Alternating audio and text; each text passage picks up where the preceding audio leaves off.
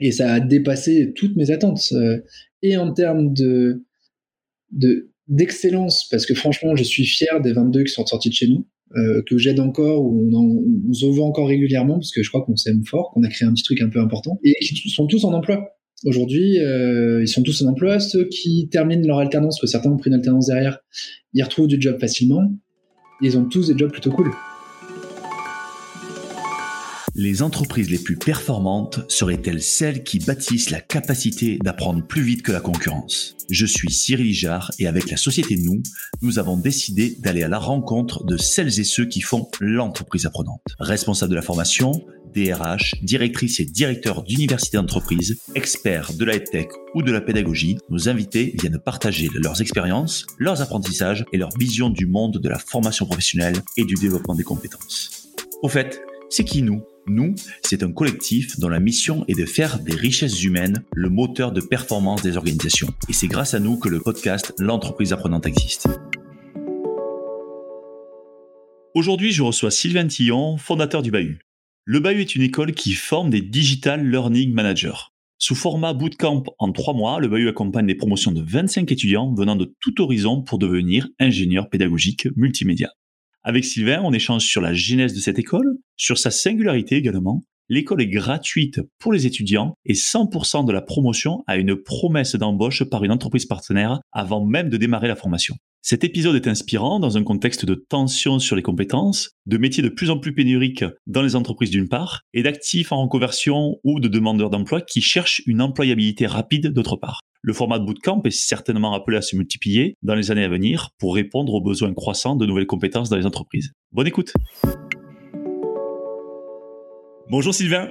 Salut Cyril. Sylvain, euh, je suis très heureux de te recevoir dans, dans, le podcast de l'entreprise apprenante pour diverses raisons, parce que tu, tu, tu mènes un projet euh, depuis un peu plus d'un an qui est, qui est vraiment digne d'intérêt et qui avait toute sa place dans l'entreprise apprenante, parce que aussi tu as une expérience riche avant, euh, avant d'être à la tête de, de, de, la boîte dont tu vas nous, nous parler. Et, et pour toutes ces raisons, je pense que c'était important qu'on puisse échanger aujourd'hui et que tu puisses un peu nous parler de ton, ton expérience, de ta vision et de ce que tu fais aujourd'hui. Et je n'en dis pas plus et je vais te demander donc de te présenter et de nous donner quelques événements clés de ton parcours. Merci pour l'accueil. Euh, éléments clés. Alors, j'ai créé ma première boîte il y a 20 ans et je faisais des bijoux pour cheveux. Pourquoi pas? Pourquoi pas, exactement. Ça peut être un peu bizarre, mais ça a duré 6 ans avec le rêve d'habiller les cheveux de toutes les femmes du monde. Et pour l'anecdote, un jour, j'ai rencontré une jeune femme dans le métro à Lyon, place Bellecour, enfin métro Bellecour, qui portait mes bijoux et c'était vraiment, c'est un de mes meilleurs souvenirs de cette aventure. J'étais trop fier qu'une nana porte mes bijoux pour de vrai et qui était ni ma mère ni ma copine. Du coup, je suis allé vers elle avec un pas un peu rapide pour lui dire merci. Elle a pris peur, elle a couru. Mais c'était un des plus beaux jours de ma vie voir. Euh, tout ça pour dire ouais, que cette histoire s'est finie au bout de six ans euh, au tribunal avec des procès, des dettes, une liquidation et un peu l'enfer.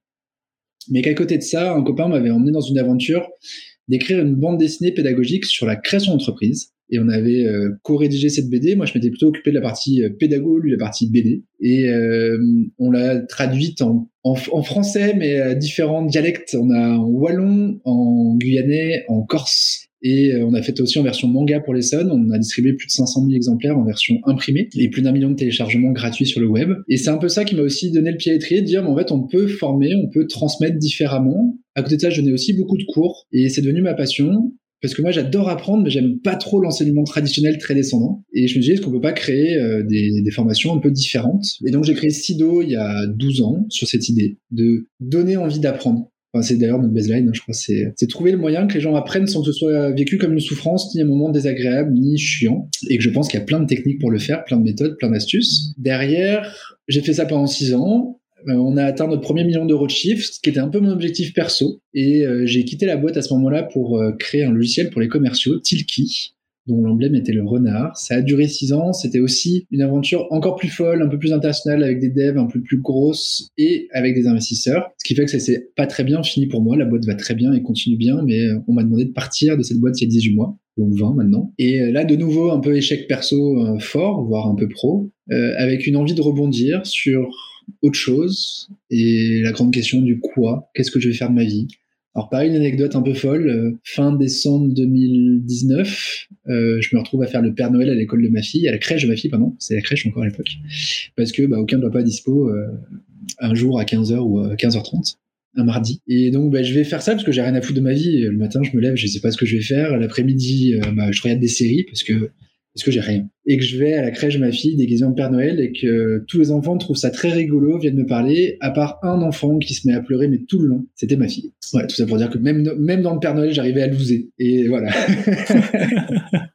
voilà pour la petite histoire. Et euh, début 2020, en fait, moi, il y avait une école qui m'avait énormément plu, dans laquelle j'intervenais, qui était la Rocket School. Euh, Je pense qu'on en parlait juste après, parce que tu vas me demander d'où ça vient le Et ouais, carrément. qui m'a inspiré, qui m'a donné envie de faire autre chose et de, donc de créer le Bahut où j'ai démarré le projet Le Bahut mi-avril 2020 quand j'ai embauché Rachel pour être la directrice de l'école et qu'on a décidé de faire ce projet à deux. Ok, trop bien. Donc effectivement, un sacré parcours euh, entrepreneurial avec tout ce que comporte la vie, voire la journée, j'ai envie de dire, d'un entrepreneur avec les montagnes russes. Donc c'est pas à toi que je vais l'apprendre. Euh, donc merci, merci pour ça. Petit aparté euh, sur ton histoire de, Père Noël. Je pense qu'il n'existe pas de formation, alors pas de Père Noël, mais de formation de papa. Et tu vois, je serais, je serais assez curieux et, et- je pense que je serais l'un des premiers, de premiers à aller me former à être papa parce que c'est quand même un sacré, un sacré job. Donc euh, je ferme la parenthèse et, et- et je, faire la digression, mais euh, il y a vraiment des sujets aussi sur la parentalité. En tout cas, moi je trouve en tant qu'homme. Euh, ouais, et, donc euh, ben, pour faire la transition,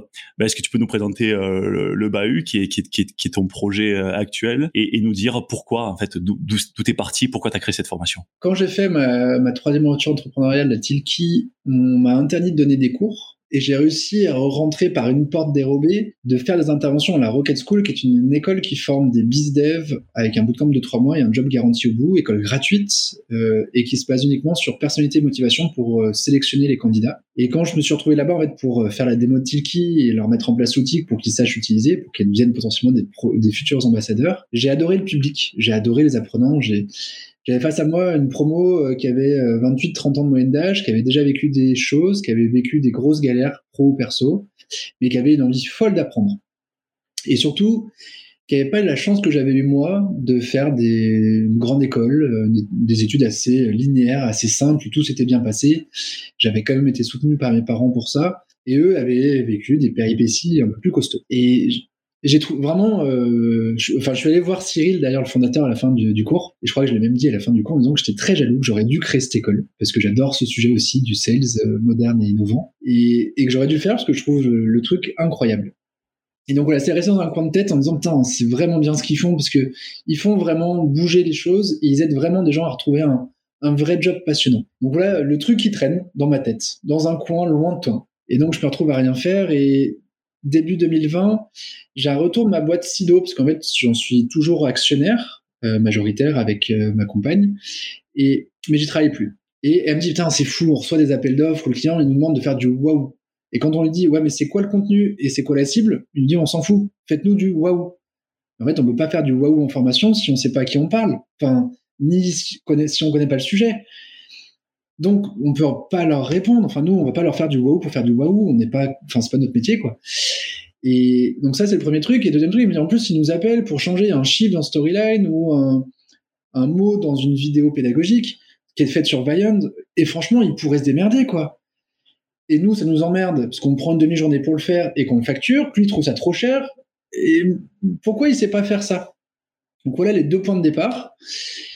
Et je me dis, bah, pourquoi pas créer une école autour de ce métier-là que je maîtrise euh, et surtout que j'ai des formateurs à disposition via Sido, parce que c'est une boîte de 20 personnes, donc il y a des gens qui peuvent transmettre leur savoir-faire là-dessus. On a potentiellement les employeurs derrière, parce que c'est tous nos clients qui ont besoin d'avoir des gens en interne. Et on a le savoir-faire pour le sujet. Voilà d'où ça vient. Et toujours sur cette idée de gratuité, très importante pour moi, de job garanti au bout, parce que ça crée une motivation intrinsèque folle. Enfin, t'imagines pas à quel point nos apprenants sont motivés quand ils arrivent chez nous, parce qu'ils savent qu'ils ont un boulot au bout. Ils savent à quoi ça va servir tout ce travail, tous ces efforts. Et un côté très pratico-pratique. Je veux qu'ils sachent faire à la fin. Je veux pas que ce soit du bullshit et qu'ils sortent avec plein d'idées, mais qu'ils aient pas mis les mains dedans. D'où on a une trentaine de logiciels qui sont partenaires, qui nous offrent des licences gratuites pendant les trois mois. Et du coup, ils peuvent concrètement faire les choses. Voilà un peu le principe. Là-dessus arrive le confinement. Donc du coup, on, imagine l'école pendant le confinement et avec bah, plein d'inconvénients, mais un énorme avantage, c'est que les boîtes se rendent enfin compte que la formation à distance est un vrai métier. ça s'improvise pas, que les formateurs présentiels sont souvent les pires concepteurs pédagogiques et que la formation devient encore plus importante qu'avant parce que c'est le moment un peu sympa dans l'année où on peut se retrouver entre pairs et échanger parce qu'il n'y a plus la machine à café parce qu'on est tous à distance. Et du coup, à quel moment on peut partager avec ses collègues comment on fait les bonnes pratiques? Bah, C'est pendant les formations. Et du coup, il faut que les formations soient intéressantes, sympas et que les gens ont envie d'y aller. Donc, il faut qu'on ait des spécialistes. Et ça a été plutôt pour nous une chance, en fait, euh, malheureuse, hein, parce que c'était quand même pas très marrant, euh, que ça arrive là, parce que les boîtes ont dit il faut qu'on se professionnalise sur cette partie-là et qu'on embauche des vrais pros. Et donc, on a lancé une première promo mi-septembre 2020 sachant que mi-avril, on n'avait pas encore de programme, on n'avait pas encore d'employeur, on n'avait pas encore de candidats, on n'avait pas encore de locaux. On, avait quatre mois pour tout faire. Euh, le jour où j'ai accueilli mes apprenants de la première promo, complètement tarés, hein, parce qu'ils savaient pas où mettre les pieds. Certains euh, s'installaient en auberge de jeunesse pendant les trois mois parce qu'ils habitaient pas Lyon et qu'ils restaient à Lyon pendant trois mois. D'autres avaient quitté conjoint et enfant ou conjointe et enfant pour venir pendant trois mois à la formation sans trop savoir y mettre les pieds, parce que les mecs me connaissaient pas. Enfin, tu vois, c'est de loin. Ouais, Sido, c'est des six mois ils sont sympas, mais est-ce que, est-ce qu'ils sont sérieux?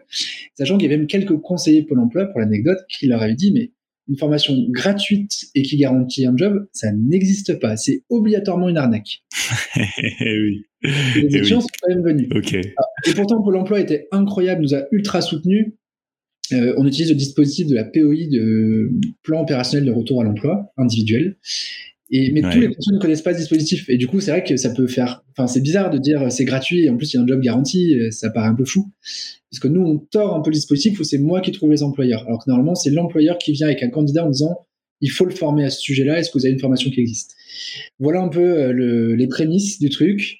Et le jour où je les ai accueillis, j'en ai un peu chialé. Hein, parce que c'était un peu fou de voir 22 euh, euh, adultes de 30-31 ans de moyenne qui venaient là et qui nous disaient bah, vas-y, euh, on en est là, tu veux nous amener là-bas, bah, toi de jouer, il faut que ça se passe au mieux. Et ça a dépassé toutes mes attentes. Euh, et en termes de, d'excellence, parce que franchement, je suis fier des 22 qui sont sortis de chez nous, euh, que j'aide encore, ou on, se voit encore régulièrement, parce que je crois qu'on s'aime fort, qu'on a créé un petit truc un peu important, et qui sont tous en emploi. Aujourd'hui, ils sont tous en emploi. Ceux qui terminent leur alternance, que certains ont pris une alternance derrière, ils retrouvent du job facilement ils ont tous des jobs plutôt cool. Limite, la frustration, c'est qu'ils savent faire plus de choses que ce que les entreprises leur demandent. Et qu'ils aimeraient aller plus loin et faire encore plus de la qualité. Mais quand la frustration est là, c'est que ça va pas trop mal. Exactement. Bon, cool, effectivement. Merci pour. je pense que c'est important euh, que, tu reposes aussi un petit peu euh, à la fois ton cheminement et euh, ce qui, s'est passé au début de au début de l'école, parce que parce qu'effectivement c'est nouveau parce que tu parles d'un format de trois mois et on va y revenir parce que tu parles effectivement de ce dispositif de Pôle emploi POUI. Je sais qu'il y en a individuel et collectif qui est un, vrai dispositif qui, est un vrai dispositif de retour à l'emploi et je crois que le, sujet de l'emploi il est aujourd'hui euh, il est quand même majeur. Hein. On voit qu'il y a des euh, à l'heure où on parle la, courbe du chômage n'a jamais été aussi faible depuis 13 ans, mais euh, mais il en reste encore beaucoup. Il y a encore beaucoup de problèmes entre les offres et la demande et beaucoup de problèmes de compétences. Donc le sujet de l'emploi il est, il est quand même assez majeur. Je voudrais effectivement, avant qu'on rentre dans, l'écosystème du, de, l'école euh, du bahut, euh, j'aimerais que tu me parles un petit peu de, parler des formats bootcamp, des inspirations. Donc tu as parlé de Rocket School, je sais qu'il y en a d'autres. Euh, en fait, il faut juste se rendre compte que les, les bootcamps c'est finalement assez assez nouveau, ça a quelques années et ça vient remettre en cause finalement la, jamais dire l'éducation et les formations classiques avec longues, avec des diplômes. Voilà, qu'est-ce que Qu'est-ce que tu es allé chercher et en quoi les bootcamps, ça change la donne par rapport à des formations classiques? On est sur du pratico-pratique. C'est pas un master 2 d'ingénierie pédagogique euh, où ils ont toutes les théories du monde sur le sujet. C'est trois mois où ils en prennent plein la tête, où il faut savoir faire des choses. Il faut savoir euh, concevoir une ingénierie pédagogique d'une séance présentielle, d'une journée, d'une journée en présentiel. Ça, c'est le premier cas qu'on leur fait faire. Deuxième, c'est faire l'ingénierie et l'animation d'une classe virtuelle d'une heure. Le troisième, c'est de réaliser un schéma pédagogique qui puisse être animé par quelqu'un d'autre pour expliquer un sujet complexe. Ensuite, faire une vidéo pédagogique, puis euh, créer une activité pédagogique asynchrone sur Storyline, implémenter un LMS et enfin créer une formation blended avec une expérience apprenante d'au moins 20 minutes euh, asynchrone. Donc, c'est en, gros toucher un peu à tout. Ils sont aujourd'hui experts de la formation numérique. Pour autant, ils ont vu un petit bout. Il faut qu'ils aillent creuser en fonction des jobs dans lesquels ils seront. Ils vont aller encore plus loin sur 360 Learning, sur Moodle, sur Cumulus, sur Storyline, sur euh, Teach Mars. Mais on leur a donné les clés et la confiance en eux, parce que c'est presque notre premier boulot, qu'ils aient confiance en leur capacité à apprendre à apprendre. C'est bizarre, c'est deux, deux fois le mot apprendre, mais c'est vraiment se remettre dans cette démarche-là de, de toute façon, c'est un métier mouvant. Aujourd'hui, on connaît à peu près les missions qu'il y a à faire quand on est embauché pour ça. Dans cinq ans, ce sera autre chose. Enfin, ça va bouger. Aujourd'hui, les logiciels majeurs en France, ça va être 360 Learning et Storyline. Demain, il y aura peut-être un autre acteur, il y aura peut-être d'autres choses qui vont arriver. Et il faut être capable aussi de temps en temps de mettre un peu de Didas pour changer, ou mettre un peu de Game Learn pour créer une simulation de dialogue, ou euh, de faire une vidéo sur Viant pour changer les rythmes aussi.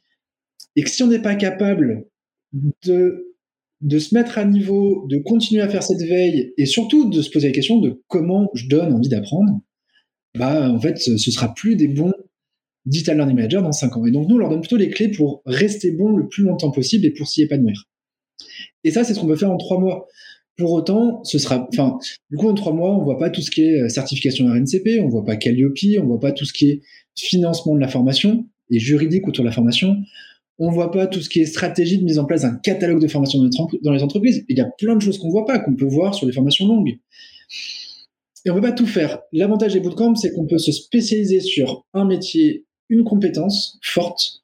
Le développement web, vous allez au wagon pendant neuf semaines, vous, aurez les bases pour créer une architecture technique et pour coder en Ruby. Pour autant, il faudra continuer à apprendre, hein, parce vous aurez juste les bases. Pareil, vous ferez la même chose à Simplon.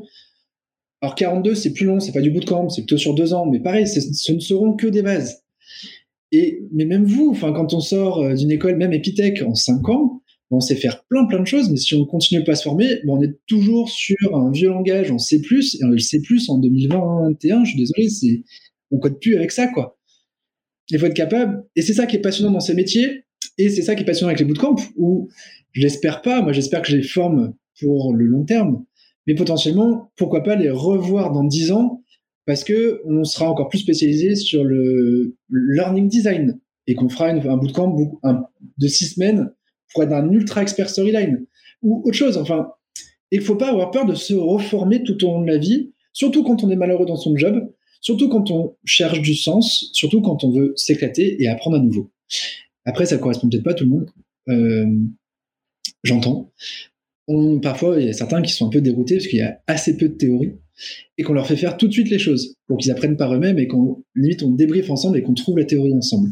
Surtout sur des métiers nouveaux comme ça où on n'a pas encore eu le temps de faire énormément de recherches, il n'y a pas de, contenu théorique. Surtout, bah, c'est bien de connaître la méthode ADI ou de connaître ce que c'est que Bloom. Mais limite, faut le dépasser, on s'en fout. Enfin, c'est presque assez logique et faire aller plus loin que ça, quoi. Si, on fait juste une ingénierie pédagogique avec Adi, euh, c'est chiant à la fin.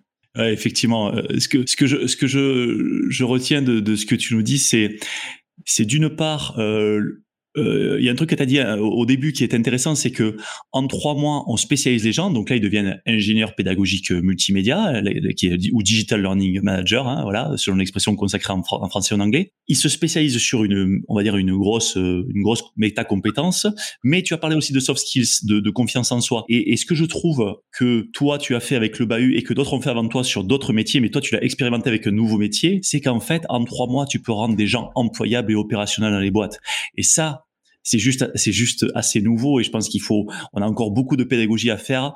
Et pour donner à, d'autres le, euh, le, le goût de ce style de bootcamp pour qu'ensuite il y ait des bootcamps sur plein de métiers différents. Et ça je trouve que c'est assez intéressant.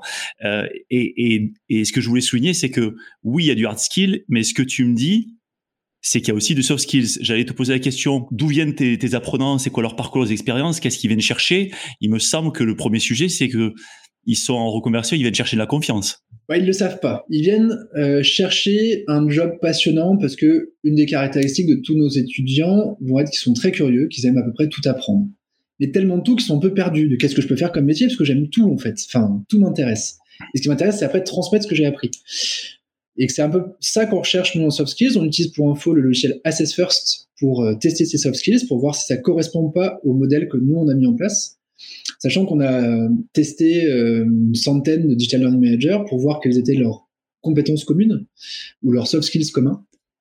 Et on s'est dit, bah faut s'approcher de ça au maximum. Après, on, se base aussi sur leurs compétences de leur vie d'avant, parce qu'ils ont tous 5-10 ans d'expérience en gestion de projet, en, en technicité sur certains sujets, en développement web, en vidéo, en, graphisme. Mais dans les candidats qu'on attire, et on a aussi bien euh, une ancienne éducatrice canin qu'une illustratrice pour livres d'enfants, qu'un ancien chef de salle de restaurant étoilé, ou euh, des graphistes, des vidéastes, des développeurs web, des communicants, des formateurs présentiels. C'est très divers. De toute façon, on ne regarde pas d'où ils viennent, on ne regarde pas ce qu'ils ont fait avant. On a du bac 2 à bac plus 8, on a aussi une docteur hallucinante, brésilienne, euh, géniale, Mariana se promo. Plutôt de qu'est-ce qu'ils ont vraiment envie de faire et est-ce qu'ils vont pouvoir s'y épanouir dans ce métier-là? Parce que le but, c'est pas de les former pour qu'ils soient malheureux dans trois mois, parce que moi, je m'engage un peu à les suivre et leur garantir au moins un job pendant un an, c'est qu'ils s'y épanouissent et que ça devienne un peu les leaders en France sur ce sujet. Moi, c'est vraiment mon rêve. Et euh, qu'ils se fassent chasser par l'entreprise, c'est ce qui me fait triper en ce moment, c'est de les voir, euh, voir les boîtes qui s'arrachent un peu mes anciens. Et je suis trop fier de ça. Voilà. Donc oui, il y a un vrai sujet soft skills où nous on a déterminé celles qui nous plaisent. Après, pour autant, euh, c'est pas, je déteste l'école de la bienveillance. On a quand même 200 candidats pour 25 places. Donc on a quand même une grosse sélection aussi euh, qui se fait mmh. sur le process de euh, soft skills dont je parlais avant, un peu de compétences numériques, un peu d'orthographe parce qu'en tant que concepteur pédagogique, on va rédiger les contenus et si c'est bourré de fautes, bah, on perd en crédibilité.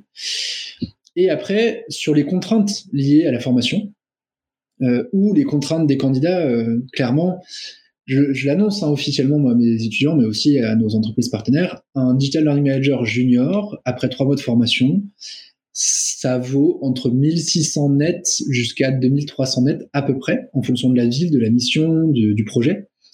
Mais que si le candidat, lui, il a besoin de 3000 euros net pour vivre, ce que je peux entendre, tu vois, chacun ses contraintes perso, moi, j'aurais du mal à aller trouver une boîte qui peut lui garantir un 3000 euros dès le premier jour. Bon, là, j'en ai une de la promo qui vient de signer beaucoup plus que 3000 euros euh, en Suisse. Mais voilà, je peux pas le garantir. Donc, du coup, si c'est ça, sa contrainte numéro un, bah, je pourrais pas l'accueillir non plus au Bayou. Euh, mais d'où il y a voilà, toutes ces contraintes qui fait que nous, on présélectionne à peu près 40 candidats, on présente aux entreprises. Alors, pareil, on a de la chance, sur la troisième promo, on avait 53 intentions d'embauche. 53 boîtes qui nous ont dit, je veux quelqu'un. Pour 25 Pour 25 personnes, hein Ouais, donc. Euh, donc les candidats avaient presque le choix des entreprises, pouvaient faire monter les enchères, c'était cool, c'était rigolo. Alors pas toujours. Hein. Après on avait des jobs incroyables. Euh, qu'est-ce qui euh, Moi celui qui me faisait rêver, et malheureusement je n'aurais pas trouvé quelqu'un, c'est la police scientifique qui voulait quelqu'un pour former au relevé d'ADN et à l'analyse d'empreintes, enfin d'empreintes digitales aussi. Tu vois, génial, il fallait créer les supports pour les policiers scientifiques là-dessus. On a les pompiers du Rhône, on a la Fédération française de basket, on a BPI France, on a les Polytechniques Paris, on avait Clarins, on a la ville de Lyon, on a des petites agences, on a des CFA, des universités, on avait euh, l'université de Saint-Etienne sur la promo 2, euh, l'école de commerce d'Audencia, l'école de commerce euh, SK d'Angers, Audencia c'est à Nantes, on avait l'EM Lyon, enfin voilà, on a des trucs très divers, de la petite, de la moyenne, de la grosse, de l'industrie. Très divers, c'est vrai. mais avec des postes un peu différents derrière potentiellement. Mais du coup, un vrai choix pour, pour les gens qui postulent chez nous aussi. Pour trouver un peu chaussures à leurs pieds, parce que moi, je les envoie pas vers les 20, enfin, vers les 53 boîtes. Et inversement, j'envoie pas le catalogue des 40 étudiants. Chaque étudiant a le droit de voir que trois boîtes. Et s'il est refusé par les trois, bah, il sort du process. Et inversement, chaque entreprise n'a le droit de voir que trois étudiants. Et s'ils en prennent aucun des trois, c'est que c'est soit j'ai rien compris leur mission, soit qu'ils ont trop d'attentes par rapport à ce qu'on peut proposer. Mais j'en profite pour leur dire un énorme merci parce que c'est fou en tant qu'employeur. Et pour l'être, je me rends compte à quel point ils font un truc fou. Ils rencontrent des gens et ils leur signent une promesse d'embauche uniquement sur soft skills. Parce que moi, quand ils rencontrent mes candidats, ils ne savent rien faire. Je leur ai donné deux, trois clés sur ce qu'est le digital learning, mais ils savent rien faire. C'est avant, c'est avant la formation. Hein. Et ouais, et ouais, ouais c'est important de le rappeler. C'est important de le rappeler, effectivement. Ouais, c'est clair. Là, tu vois, sur la promo 3, j'ai 11, 12 CDI sur 25 euh, étudiants. C'est-à-dire qu'il y a 11 boîtes qu'on dit je te prends en CDI à la fin des 3 mois, mais je sais même pas si tu sauras faire. Et je trouve ça incroyable et vraiment un grand merci parce que c'est fou.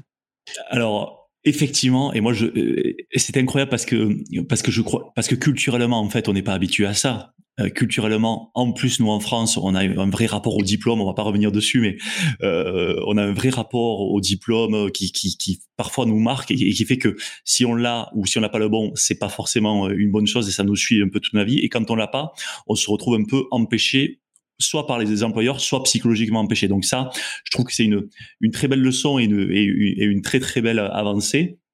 Euh, et, ça, et ça montre effectivement que euh, le bahut, c'est effectivement une formation, mais c'est plus que ça en fait. C'est un espèce, c'est un pont entre euh, entre des talents bruts et euh, et, des besoins de compétences. Et toi, tu, tu, tu, viens faire ce pont avec avec ton équipe où tu viens leur apporter effectivement euh, la compétence. Et, et comme tu l'as dit, c'est pas que la compétence, c'est aussi fléché parce que je pense que si tu mets les trois, si tu mets, euh, tu, tu proposes qu'à à une entreprise que trois profils, tu sais lesquels tu proposes par rapport à la typologie d'entreprise, au, type de mission, au tempérament que tu as pu voir. Donc donc c'est ça c'est ça qui que je trouve intéressant parce que parce que euh, au-delà et euh, parce que vous apportez vraiment euh, un accompagnement du début à la fin qui est en plus normé. Tu as parlé d'Assess First, je connais cet outil et je sais que c'est un outil qui te permet vraiment de bien bien scanner, de bien screener les, les, compétences et aussi les appétences de, de, de chacun.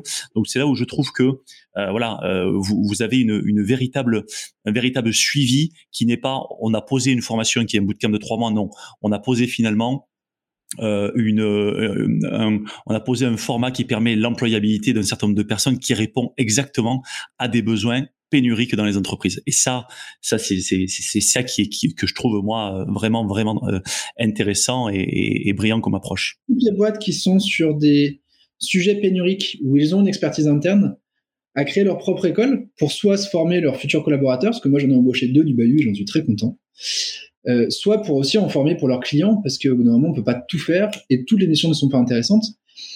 Et je fais ce lien parce qu'en fait, ce qui est génial, enfin moi ce que j'adore dans notre approche, mais ce qui est dangereux, hein, c'est que mes premiers employeurs sont mes clients. Les clients de mon agence CIDO. D'où avec l'obligation de leur envoyer des super bons candidats. Parce que si je me plante et que je leur envoie quelqu'un qui est pas bien formé, je risque de perdre leur confiance, donc de perdre le client. Je, comprends tout à fait le. Et je crois que cette, enfin moi j'adore ce, cette exigence d'excellence en fait, de faire du mieux qu'on peut. Après, on peut rien garantir, hein, il y a quand même de l'humain au milieu, et mais de dire on va lui donner toutes les clés pour y arriver, et nous on se sentira irréprochable là-dessus. Mais c'est passionnant pour nous, pour nos équipes, parce que elles ont découvert qu'elles avaient un savoir-faire hallucinant. Elles n'avaient jamais trop pris de recul en fait sur ce qu'elles savaient parce que finalement, au quotidien, on le faisait et se rendait pas toujours compte. Et là, en fait, en plus, on voit l'évolution sur trois mois de personnes et il y a une évolution folle. J'ai partagé sur LinkedIn pas mal de leurs réalisations. Et je te renverrai pour que tu aies des liens et que tu puisses mettre en, lien du podcast. Les gens voient ce qu'ils font et franchement. Ouais, on le mettra en description du podcast. Ouais. Assez fou. Euh, ce qu'ils arrivent à faire et, moi je suis bluffé hein, je suis premier tu vois donc du coup voir ça et toi quand tu étais leur formateur sur un petit ou putain je, j'ai participé à ce truc, quoi. Donc c'est très valorisant titre perso. Et après, même pour l'équipe interne, l'année dernière, lors des entretiens annuels, c'est le sujet qui est le plus ressorti, de dire, en plus, on fait un truc bien. On aide des gens à trouver du travail. Donc, oui, c'est cool ce qu'on fait dans notre métier, mais là, euh, on a encore plus de sens. Et ça, euh, euh, enfin voilà, plein d'avantages à faire votre propre école à terme, même si vous formez pas beaucoup de monde, ça peut être intéressant à monter et ça peut permettre du coup de répondre à un vrai besoin sur le marché et de vous vous positionner en tant qu'expert. Donc foncez. Et sur l'histoire du diplôme, euh, oui, c'est très vrai, mais ça change un peu, parce que c'est un peu moins vrai quand on passe euh, 10 ans d'expérience, le diplôme est un peu moins important. Pour autant, nous, notre diplôme, c'est la marque. Pour l'instant, on n'est pas diplômant. Mais les boîtes viennent chercher les gens qui ont fait le bahut, puisqu'ils savent qu'on a des profils particuliers, des gens qui sont très bien formés, qui n'ont pas peur, et qui sont euh, aujourd'hui technophiles, et qui n'ont pas peur des outils. Sachant que ce qui est surprenant, c'est que nous, on leur présente plein d'outils, mais plutôt pour qu'à la fin, ils soient dédouanés de l'outil, que ce soit plus un sujet. En fait, qu'on ne réfléchisse pas à tout mettre dans un seul truc, mais qu'on soit capable de choisir parmi le panorama. Il y en a aujourd'hui 2000 d'outils tech hein, qui permettent de mieux former et de se mettre dans une démarche d'entreprise apprenante. Et du coup, on leur donne plutôt la capacité à aller piocher les meilleurs en fonction des besoins. Ouais, donc effectivement, ils repartent avec, euh, avec, ils ont digéré finalement la partie outils pour se concentrer sur la pédagogie et aller chercher le bon outil qui réponde aux besoins pédagogiques. D'ailleurs, tu as, éveillé ma curiosité euh, euh, dans, cette pédagogie. Tu, tu, as parlé beaucoup de faire, euh, c'est-à-dire c'est une pédagogie du faire. Tes étudiants ils doivent réaliser des projets concrets et tu as commencé à, à, en parler pour développer leurs leur, compétences. Est-ce que tu peux nous donner quelques, quelques exemples de réalisations qu'ils qui font, qu'ils ont fait et voilà qui t'ont qui, marqué? Euh, promo 1, ils ont fait une vidéo pédagogique sur la méthode de brassage de la bière. C'était un brasseur qui est venu leur expliquer ça pendant une heure. Ils avaient après, ils avaient 2 minutes 30 pour expliquer ça en vidéo. Promo 2, on a eu une vidéo que j'aime beaucoup sur la liberté, d'expression sur les réseaux sociaux. Donc pareil, interview d'une heure avec un avocat spécialiste du sujet. Et à la fin, devoir faire une vidéo de 2 minutes, 2 minutes 30 pour expliquer jusqu'où on peut aller sur les réseaux sociaux, quels sont les enjeux juridiques derrière une prise de parole publique et que je trouve du coup importante qu'on devrait diffuser dans les collèges alors cette vidéo parce qu'en fait on n'est pas très bien formé à ce qu'on peut dire ou pas. On a une liberté de conscience absolue. On pense qu'on veut. On peut pas écrire ni dire ce qu'on veut publiquement. On a fait une aussi euh, une autre fierté c'est bah, pour expliquer les règles du basket 3 contre 3 qui est un nouveau sport qui est olympique que je connaissais pas d'ailleurs avant ça. Et j'avais fait intervenir le coach de l'équipe de France de basket de moins de 19 ans qui est venu expliquer pendant une heure euh, ce que c'était, quels étaient les enjeux, comment ça marchait. Et on a euh, donc c'est par c'est six étudiants qui travaillent sur chacun des sujets, sur chaque interview. Et une des six, sa vidéo était vraiment euh, cool. On l'a mise en avant sur LinkedIn et la Fédération française de basket l'a récupérée pour la mettre sur leur site. Et donc du coup, on est on est les vidéos explicatives de ce sport. Et en plus, ils nous ont embauché quelqu'un en promo 3 qui nous ont dit waouh, s'ils sont capables de faire les choses pareilles, on en veut un de chez vous. Donc trop content. Donc là, c'est sur la partie vidéo, mais après. Euh, on a une qui a fait un e-learning que je t'enverrai que je trouve hallucinant pour expliquer, enfin pour former à l'indexation, à l'indexation en bibliothèque des livres, enfin l'indexation des livres en bibliothèque. Il n'y a pas un sujet plus chiant. Franchement, tu vois, c'est pourquoi je mets ces chiffres, ces lettres et oh, le truc pas marrant du tout, quoi. Elle a fait un escape game sur Storyline qui est hallucinant. Le truc, tu rentres dedans, tu ne peux pas sortir tant que t'as pas fini parce que ça te fait marrer, parce que c'est une énigme et du coup, tu passes un bon moment et tu comprends la logique et à la fin, tu es capable d'indexer. Et franchement, d'avoir réussi à traiter un sujet aussi complexe de façon aussi fun et efficace, moi je dis chapeau. Donc voilà quelques exemples. Mais la prochaine promo, j'ai hâte de voir leur réalisation. Pareil, allez suivre la page du Bahut sur LinkedIn ou euh, mon profil perso, parce que c'est là où je partage un peu leur réel. Euh, on fait venir quatre experts lundi sur les sujets vidéo, notamment un qui est euh, plongeur et qui s'est spécialisé sur la pollution aquatique ou sous-marine viendra leur faire un exposé d'une heure sur la pollution liée aux munitions militaires qui ont été abandonnées dans les lacs et les océans. en fait, c'est une pollution dont on parle très peu, mais catastrophique. Et il y a des milliers, dizaines de milliers de tonnes de munitions qui ont été jetées à la mer post-seconde guerre mondiale, parce qu'en fait, on en avait trop, on savait pas quoi faire, que si on laissait ça à l'air libre, ça pétait. Et donc, on s'est dit, on va l'enfouir dans l'eau. Mais ça pète aussi c'est dangereux parce qu'il y a plein de métaux lourds qui en ressortent. Il y a aussi des gaz, on ne sait pas trop ce qu'ils ont mis dedans. Parfois, c'est en bord de rive. Il faut savoir que dans le lac Léman, à moins de 100 mètres de la rive, il y a des munitions qui peuvent exploser à tout moment. Sachant que dans le lac Léman, on pêche des poissons, on s'y baigne, et il y a des canalisations, et il y a des, la fibre, enfin, il y a énormément de choses où euh, les Suisses pensaient qu'il n'y avait rien, mais en fait, il y avait une usine euh, d'armement proche du lac Léman et post-seconde guerre mondiale, ils ont demandé aux ouvriers de toutes les nuits jeter des caisses de munitions dans le lac Léman. Voilà euh, ce qui viendra leur expliquer. Et il faudra en faire une vidéo de deux minutes pour expliquer pourquoi c'est grave, pourquoi c'est une pollution compliquée, comment euh, traiter cette pollution. Parce qu'en gros, soit on peut pas faire bouger la caisse de munitions parce qu'elle est trop ancienne et qu'on risque de faire péter en la bougeant. Dans ce cas, il faut la faire péter la wallet, sauf qu'on détruit tout ce qui est autour, toute la faune et la flore marine. Soit on peut la déplacer mais pas l'immerger, pas la sortir de l'eau. Et du coup, on va le déplacer à un endroit où le fait de la détruire euh, abîmera moins de choses. Soit on peut la sortir et la traiter en usine, et dans ce cas, c'est l'idéal. Mais c'est pas toujours le cas.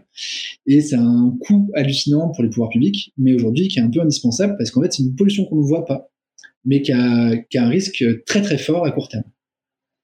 Voilà, un exemple d'experts de, qu'on fait venir et ils vont devoir travailler dessus. Ouais, des sujets, des sujets variés, des sujets d'une technicité forte où en une heure ils doivent capter euh, quelque chose d'ultra technique et donc le vulgariser, mettre la pédagogie qui va bien pour ensuite, euh, je suppose euh, que, que, que, tout un chacun puisse à la fois comprendre euh, les enjeux et puisse agir. Alors tout dépend des sujets, mais puisse agir ou par exemple comprendre les règles du basket 3-3 pour pouvoir pour pouvoir aller jouer. Donc trop bien. juste avant de, de terminer, je sais que il y a un sujet qui te tient, qui te tient à cœur et, je voudrais qu'on en parle parce que il, est périphérique à, à, à, ce que tu fais, mais, mais, mais il a des liens avec la, avec la pédagogie. Il n'est pas très très loin. un bon ingénieur pédagogique, ou un bon formateur, celui qui a la capacité d'aller chercher la bonne information doit vérifier ses sources. et doit vérifier ses sources effectivement. Et donc on est confronté dans, dans ce dans notre contexte médiatique euh, très très important à beaucoup de d'informations qui sont non vérifiées, erronées, des fake news. Et, euh, et je sais que tu que, que c'est un sujet qui t'anime fortement, que tu partages euh, aussi avec tes étudiants au bahut, mais aussi au-delà. Est-ce que tu peux nous nous parler de ton de ton projet pédagogique qui s'appelle C'est vrai ça, qui est un projet euh, citoyen, hein, voilà, et euh, que tu portes en parallèle et qui te où, tu finalement tu recoupes un petit peu l'info et tu démêles le vrai du faux. Vas-y. Bah, euh, c'est à la, je vous l'ai dit au début, c'est une passion d'apprendre. J'aime apprendre à peu près tout, n'importe quoi, et tout. Enfin, là-dessus, ça me fait marrer. Toutes les anecdotes m'amusent et de creuser, d'aller vérifier, d'aller comprendre, parce que j'apprends plein de choses en, en comprenant aussi qui peut devenir une addiction quand, quand, quand je suis dans une certaine période où je passe ma vie à ça. Et là, bah, moi, je suis très très fan du réseau LinkedIn que je trouve plutôt de qualité, même s'il y a des dérapages, j'entends, mais j'y fais beaucoup ma veille. J'ai rencontré des gens super, mais notamment toi, Cyril. Hein, c'est aussi comme ça qu'on se croise. Et c'est comme ça que j'ai recruté pour mon école le bahut, mes étudiants et mes entreprises, c'est principalement sur LinkedIn. Donc du coup, je veux envie que ça reste un réseau de qualité. Sauf qu'évidemment, avec la pandémie, est arrivée une flambée de conneries, de bullshit et d'infox qu'on s'est donné pour mission de traiter avec un copain qui est avocat. Euh, et de traiter de façon polie, courtoise et factuelle. Mais du coup, ça m'amène à aller euh, chercher, vérifier des infos beaucoup plus simples que de la science. Hein. Vous avez peut-être vu passer cette histoire de Anna, ukrainienne, championne du monde d'échecs, qui a refusé d'aller au championnat du monde en Arabie Saoudite parce qu'on lui imposait de porter le voile. Et c'est quand même un bel acte de résistance féministe que d'avoir refusé de porter le voile. Souvent partagé par des gens très proches de l'extrême droite et énormément liké sur LinkedIn parce que effectivement le geste est plutôt intéressant. Sauf que un, le voile n'était pas obligatoire et euh, on a, j'ai trouvé le règlement et les photos des participantes, elles ne portaient pas le voile. Euh, deux, euh, il faut savoir que le jeu d'échecs a été, il y a eu une fatwa sur le jeu d'échecs un an avant les championnats du monde par le grand moufti, donc c'est en, gros le grand archevêque d'Arabie Saoudite, et que le prince Mohamed Ben Salman, qui est un peu fou aussi, mais a voulu montrer que c'était un jeu qui développait plutôt l'intellect et a payé la fédération pour organiser les championnats du monde chez lui pour montrer qu'il y avait qu'ils avaient le droit de jouer même s'il y a une fatwa. Donc il y a un truc un peu presque démocratique derrière, même si c'est loin d'être une démocratie, je suis d'accord, hein, mais qui est plutôt joli. Euh, alors que le meilleur joueur d'échecs saoudien est 15 millième mondial. Donc c'est pas du tout pour, euh, tu vois, c'est pas parce qu'il y a des bons joueurs là-bas, hein, ils sont tous nuls, mais il faut les former. Euh, aussi, il faut savoir qu'elle a été championne du monde six mois avant en Iran, et que là-bas, en Iran, le port du voile est obligatoire, et qu'elle l'a porté pendant un mois. Et c'est marrant, à six mois près, de dire là, maintenant, je veux plus, alors qu'avant, je voulais bien. Et on se demande, du coup, quelle est la logique derrière et pourquoi ça a été poussé. Aussi, six mois après, c'est de nouveau en Iran. Et là, une Indienne a refusé d'y aller. Une Indienne qui est troisième meilleure joueuse mondiale a refusé d'aller en Iran. Et elle, personne n'en a parlé. Enfin, pour moi, ce qui est limite le plus grave dans toute cette histoire, c'est que les, les, athlètes israéliens ont été interdits de concourir en Arabie Saoudite parce qu'ils n'ont pas pu avoir de visa parce que l'Arabie Saoudite ne reconnaît pas l'État d'Israël. Mais ça, personne n'en a parlé. Et je trouve ça pas normal quand tu es un champion de sport, enfin d'un sport ou c'est un sport, hein, les échecs, à ce niveau-là, que t'es pas droit de concourir à ton propre championnat du monde. Enfin, tu vois, voilà. Donc il y avait plein de choses à raconter. Et on a raconté de la merde. Et c'est repris partout. Pourquoi? Alors pourquoi? Il y a des gens qui ont peut-être trouvé l'explication, je trouve pas conne, qu'elle nous ressemble. Anna, elle est blanche, comme nous. Enfin, tu vois, euh, comme nous, français, principalement. Ouais, bien sûr, eurasienne, euh, ouais. Euh, eurasienne, et dans la tête des gens, les Russes sont très forts aux échecs, ce qui est plus si vrai. C'est pas notamment les meilleurs aujourd'hui, les Russes, mais dans notre imaginaire, post-seconde guerre mondiale, c'est vrai que les Russes, ils avaient un gros, gros entraînement là-dessus. Et donc, ça paraît crédible qu'elle est championne du monde. En plus, elle nous ressemble. En plus, elle est pas trop loin, tu vois, c'est l'Europe, hein, c'est l'Ukraine. Donc, on s'insurge plus facilement que pour une Indienne, qui, elle, le fait parce que dans son pays, il y a des gros conflits aussi avec euh, les musulmans et qui dit je veux pas prendre parti là-dedans, mais comme elle, elle est plutôt black, bah on n'en parle pas. Enfin voilà, peut-être que c'est une question de proximité où on se sent proche d'elle et que son histoire nous parle. Mais euh, attention à ces infos-là, comme euh, l'histoire de la meute de loups. Vous êtes tous du force ce truc horrible, comme quoi les, on met les anciens devant, comme ça c'est eux qui dictent le rythme et on les met pas trop à la traîne. Et c'est les plus forts derrière pour protéger la meute. C'est complètement bidon. On a échangé avec le photographe qui nous a dit c'est pas du tout ça ce qu'on a vu. C'est pas la vraie histoire. Mais ça a été repris par tous les gourous en management, comme quoi euh, il fallait mettre les anciens devant. Mais l'idée est bonne, est belle, hein. mais c'est juste basé sur une fausse image, une fausse histoire. Voilà, donc c'est des trucs comme ça qui m'amusent, mais aussi des trucs sur le Covid, des trucs sur euh, les vaccins, évidemment, terriblement, parce que c'est tous les jours. Tu n'as pas dû t'ennuyer euh, cette, cette, dernière année avec effectivement avec euh, avec les vaccins et, ouais, je comprends bien. On s'ennuie pas, mais du coup ça a créé une communauté de gens qui qui maintenant vérifient et je trouve ça cool que les gens prennent le réflexe de dire tiens l'info est belle ou surprenante ou extraordinaire et je vais quand même aller creuser, voir si elle est vraie ou pas. Et euh, en fait, c'est le réflexe que j'ai eu, mais je me suis fait avoir, moi, par un nombre de fake news avant de mettre là-dedans et de me dire à chaque fois que je vois un truc, maintenant je regarde. Euh, je sais pas si vous avez entendu parler de Anne Hidalgo qui a été prise sur le périph' à 180 km heure et donc on lui a enlevé son permis et que la maire de Paris elle respecte même pas ces trucs. C'est un poisson d'avril partagé par le canard enchaîné en avril 2015 qui est on, enlève la date, évidemment, on enlève que c'est issu du canard enchaîné, et qui est repris tous les, euh, tous les deux mois. Et franchement, l'info, tu vois, quand je l'ai vu, oh, putain, la conne, quand même, ça se fait pas, tu vois, elle de montrer l'exemple. Non, c'est juste pour faire marrer les gens. Mais aujourd'hui, c'est partagé au premier degré. Et du coup, on se dit, les hommes politiques, quand même, ils n'ont pas l'exemple. Ah, ils font plein de conneries, hein, mais pas celle-là. Ouais, ouais. c'est clair. Non, mais ce que je trouve intéressant dans, dans, dans ce projet et, et, globalement, surtout dans la posture que toi tu, tu, tu, tu apportes, euh, c'est que euh, tu, on est sur le podcast de l'entreprise apprenante et, ce qu'on essaie de décrypter en fait, c'est comment euh, on doit on doit apprendre euh, individuellement et aussi collectivement. Et, ce que je trouve important, c'est qu'on est dans un monde où on est dans un monde où il y a beaucoup de changements et, et parfois euh, on est en train d'apprendre, on est en train de nous apprendre des, des, des choses qui sont erronées. Un des sujets, c'est l'écologie. Aujourd'hui, aujourd'hui, l'écologie euh, tout, tout, ce qui concerne l'écologie, si tu veux, on, on, a, on, a, on a soit des, des, des, des choses qu'on nous a dites depuis des années qui sont totalement fausses et qui sont totalement erronées.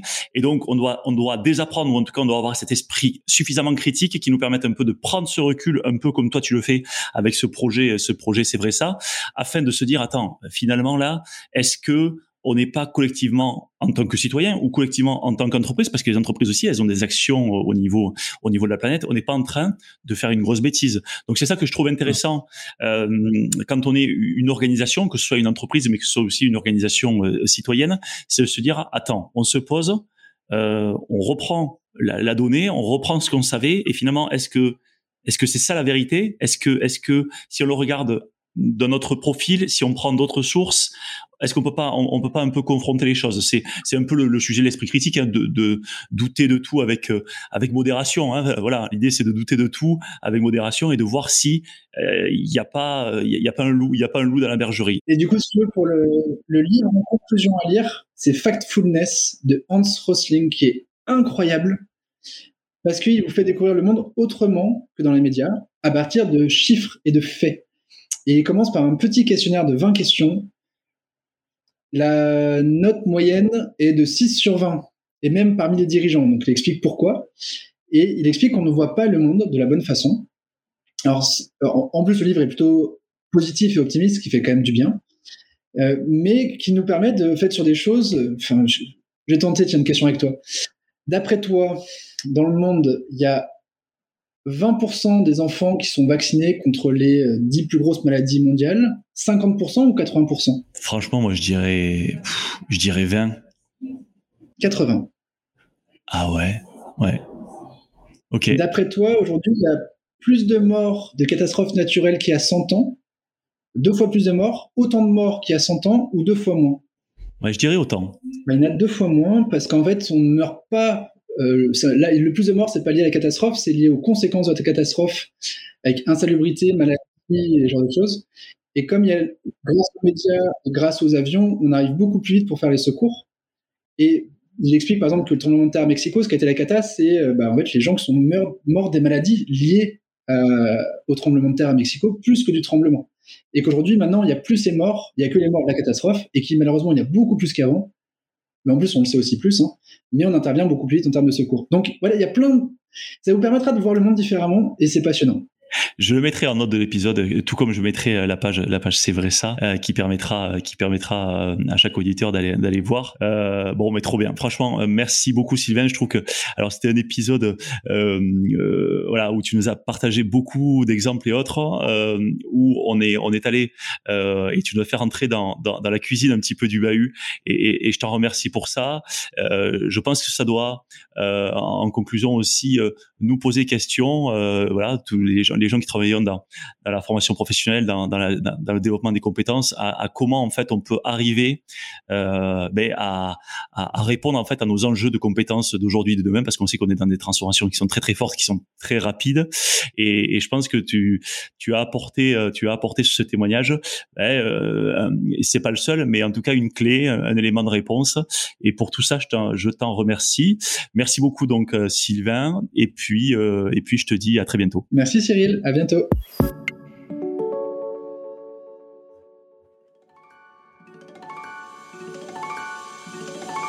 Attendez, attendez, ne partez pas si vite. Vous avez aimé cet épisode?